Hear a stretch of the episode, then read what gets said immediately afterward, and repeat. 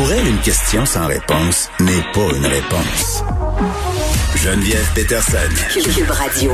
Et Nicole Gibault est là. Nicole, écoute, revirement majeur euh, dans la saga, parce que c'est comme ça que je l'appelle désormais, la saga Michel Brûlé, l'éditeur déchu, reconnu coupable d'agression sexuelle, dont on a parlé à maintes reprises, qui serait décédé d'une chute de vélo au Brésil. Ben oui, on s'en parlait la semaine dernière. Euh, puis évidemment, on s'en parlait pas, pas du tout pour ces raisons-là, mais pour parce qu'on était très sceptique du fait qu'il n'était pas apparu à la caméra. Mhm. On a soulevé le fait que, bon, euh, est-ce qu'il veut s'esquiver? Euh, le juge euh, a émis un mandat d'arrestation, mais il l'a retenu jusqu'au 18 juin. Alors, tout, tous les pièces du casse-tête étaient, Mhm. étaient assemblées pour penser qu'il s'esquivait. Euh, bon, on aura, si s'il est vraiment décédé, puis je, je pense qu'on on va y aller étape par étape, et qu'il est décédé, on n'aura jamais euh, l'histoire, sauf que son avocat aurait dit que probablement il n'aurait pas envoyé le bon lien team. Bon, on donne le bénéfice du doute. Ça, c'est pour etc. quand, ça, c'est pour quand il s'est pas présenté euh, au tribunal là, de façon virtuelle. Oui. C'est ça. Alors, euh, et, là, on a l'explication euh, peut-être euh, un peu tardivement, mais peut-être qu'il s'en est aperçu un, un peu trop tard. Bon, tout ça pour dire que comment ça fonctionne? Ben oui, c'est ça arrive, c'est déjà arrivé, sauf que le contexte était peut-être un peu différent. Puis c'est pour ça que les gens, tu sais, moi j'en ai eu des gens dans toute ma carrière où la couronne est arrivée avec un certificat de décès, puis me dit, Madame, voici la juge, on a un certificat de décès, on vous le dépose, on arrête les procédures c'est assez simple comme comme sauf que chaque cas est un cas d'espèce et c'est sûr qu'à cause de tout ce qui s'est passé et le sceptisme qui entoure euh, cette situation là et le fait qu'il est à l'extérieur du pays, Ouais. dans un autre pays, euh, ben, on va certainement, en tout cas, moi comme juge, mais je sais que la couronne va le faire, là, mais je, je m'assurerais, moi, pas, pas, pas juste la couronne, là, je m'assurerais, moi, comme juge, de dire, écoutez, je veux que vous validiez cette information-là. Euh, on a des ambassades, on a des consulats, on a tout ça, là, et à mon avis, là, ça serait la meilleure façon de procéder, de faire valider. Oui, un certificat de décès, c'est absolument nécessaire, c'est sûr. Est-ce qu'on va avoir la possibilité de faire venir le corps au Canada pour l'inhumer? Non, ça se fait pas, euh, ça. non, Ça non, pas non. se faire. Ça se fait pas euh, avec le Brésil. Ce seront les cendres euh, qui, qui seront rapatriées. Puis là, Nicole, quand même, là, juste pour préciser les circonstances de l'accident, euh, Michel Brûlé qui aurait dérapé sur une bicyclette, descendait une pente, ce serait finalement cassé le cou. là. C'est comme ça qu'il serait décédé. Puis Benoît Dutrisac a fait une entrevue avec son avocat tantôt, Charles Brochu. Euh, puis bon, parce qu'on va pas se compter de peur. Là. Nicole, il y a bien des gens sur les médias sociaux euh, qui doutent qui doutent. Ils doutent de la mort de Michel Brûlé, disent que c'est assez pratique qu'il soit décédé dans de telles circonstances alors qu'il s'exposait à une peine d'emprisonnement ici au Canada. Et son avocat, Maître Brochu, a tout de suite spécifié tantôt avec Benoît, puis ça m'a un peu fait sursauter. Il a dit, écoutez, là, euh, selon mon opinion personnelle, c'est ce qu'il a dit, se serait pas exposé à davantage que trois mois de prison. Je pense pas que quelqu'un euh, met en scène sa mort pour trois mois de prison. Ça, c'est la première chose qu'il a dite. Et, et moi, je, je renchérirai en disant, bon, euh, je veux savoir, premièrement, euh, selon les accusations, si c'est trois mois de prison auquel Michel Brûlé s'exposait. Et euh, je veux dire, outre la prison, Nicole, je veux dire, sa vie est finie. S'il revenait ici, il aurait pu, pu être éditeur. Il, était personnel dans le grata à peu près partout. Donc, sa vie, c'est pas seulement la peine de prison, c'est la peine sociale. Oui. Bon, on va y aller étape par étape parce que c'est des très bons points que tu soulèves, puis je sais que, c'est sur le bout des lèvres de tout le monde. Alors, dans ce genre de dossier, euh, qui- écoute, euh, je- si je me rappelle bien, si je ne m'abuse, c'était des attouchements. Ouais. Euh, On ne minimise pas là, les, les gestes, là, mais c'est vrai qu'il y a une gradation en matière d'a- d'a- d'agression sexuelle. Un attouchement n'est pas la même chose qu'un viol complet, c'est sûr. là. Alors, oui, il y a une gradation, puis quelle peine se serait-il exposé? Bien malin qui, qui pouvait répondre à cette question-là pour une raison bien simple?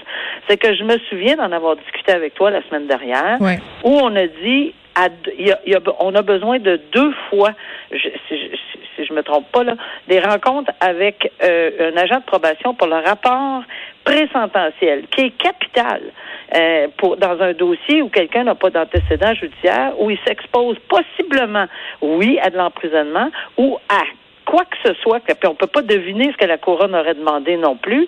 Et dans quel, mais c'est sûr qu'on n'est pas dans le même, on n'est pas dans le même euh, éventail de sentences qu'un viol. Mhm.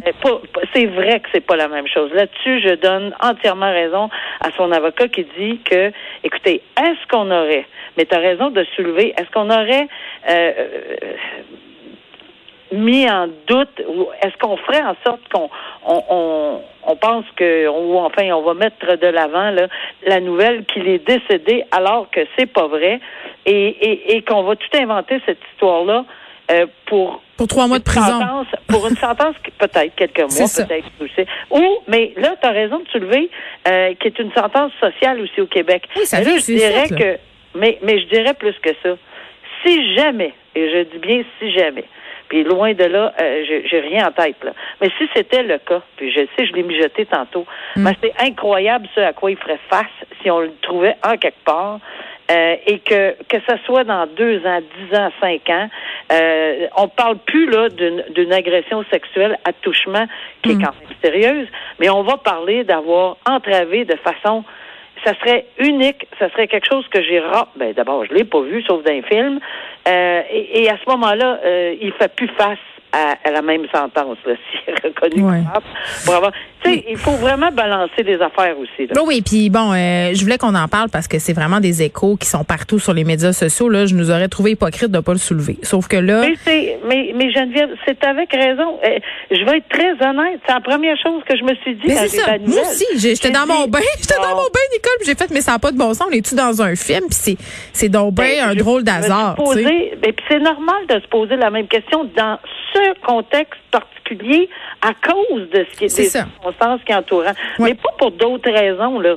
Alors euh, non parce qu'il avait l'air, il avait l'air de, vouloir fuir la justice, bien que son avocat dise que c'est pas le cas, qu'il faisait face à la musique. Je pense que son frère aussi a eu des des propos en ce sens.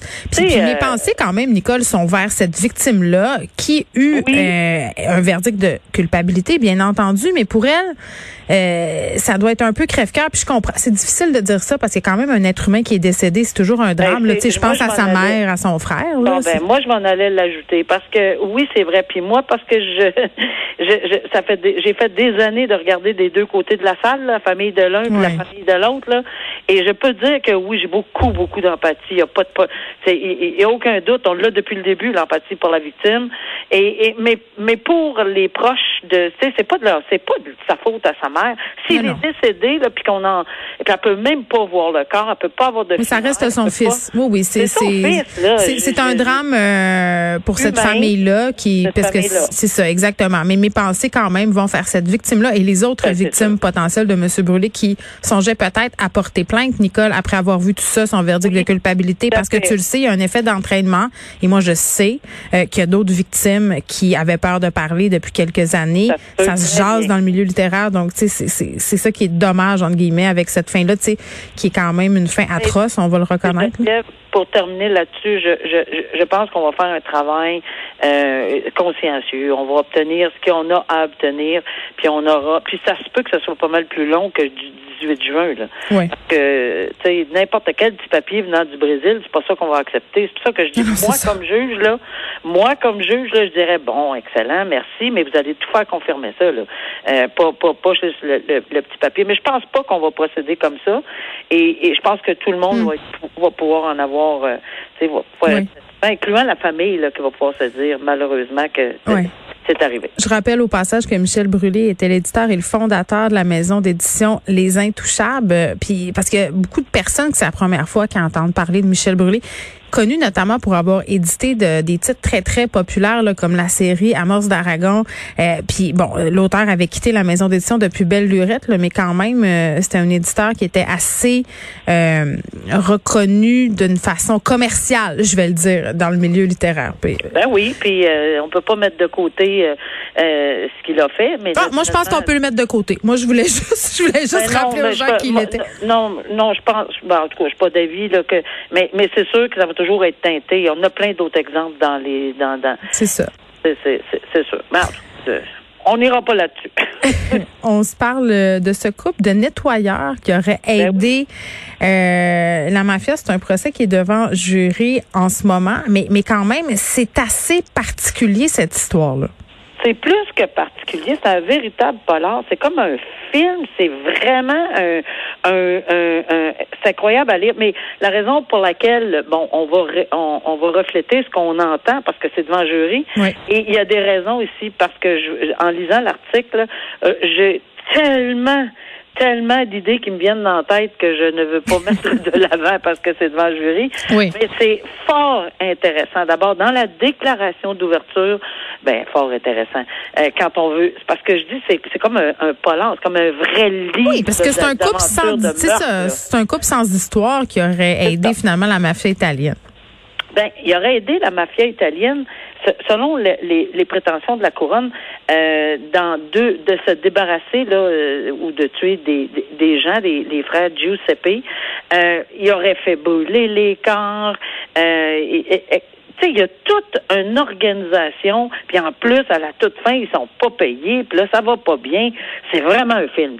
C'est vrai, c'est vraiment, tout, est disparu là parce que euh, avec la quantité de qui est décrit dans le journal, dans le papier mm. avec Michael Nguyen, euh, qu'ils ont utilisé pour faire brûler les corps, ben il n'y a plus rien qui reste là. Mm. Mais tu sais, la raison pour laquelle je dis ça va être super intéressant à suivre. Pourquoi? Parce que d'emblée le juge a dit, écoutez là, les nuances sont nombreuses là. En matière de meurtre là, euh, pour commettre un meurtre, il n'est pas nécessaire qu'un accusé soit l'auteur principal du crime parce que là, il va-tu avoir un accusé qui est plus l'auteur l'autre le complot Et il dit les nuances sont nombreuses. Pourquoi Puis ça, ça m'a accroché.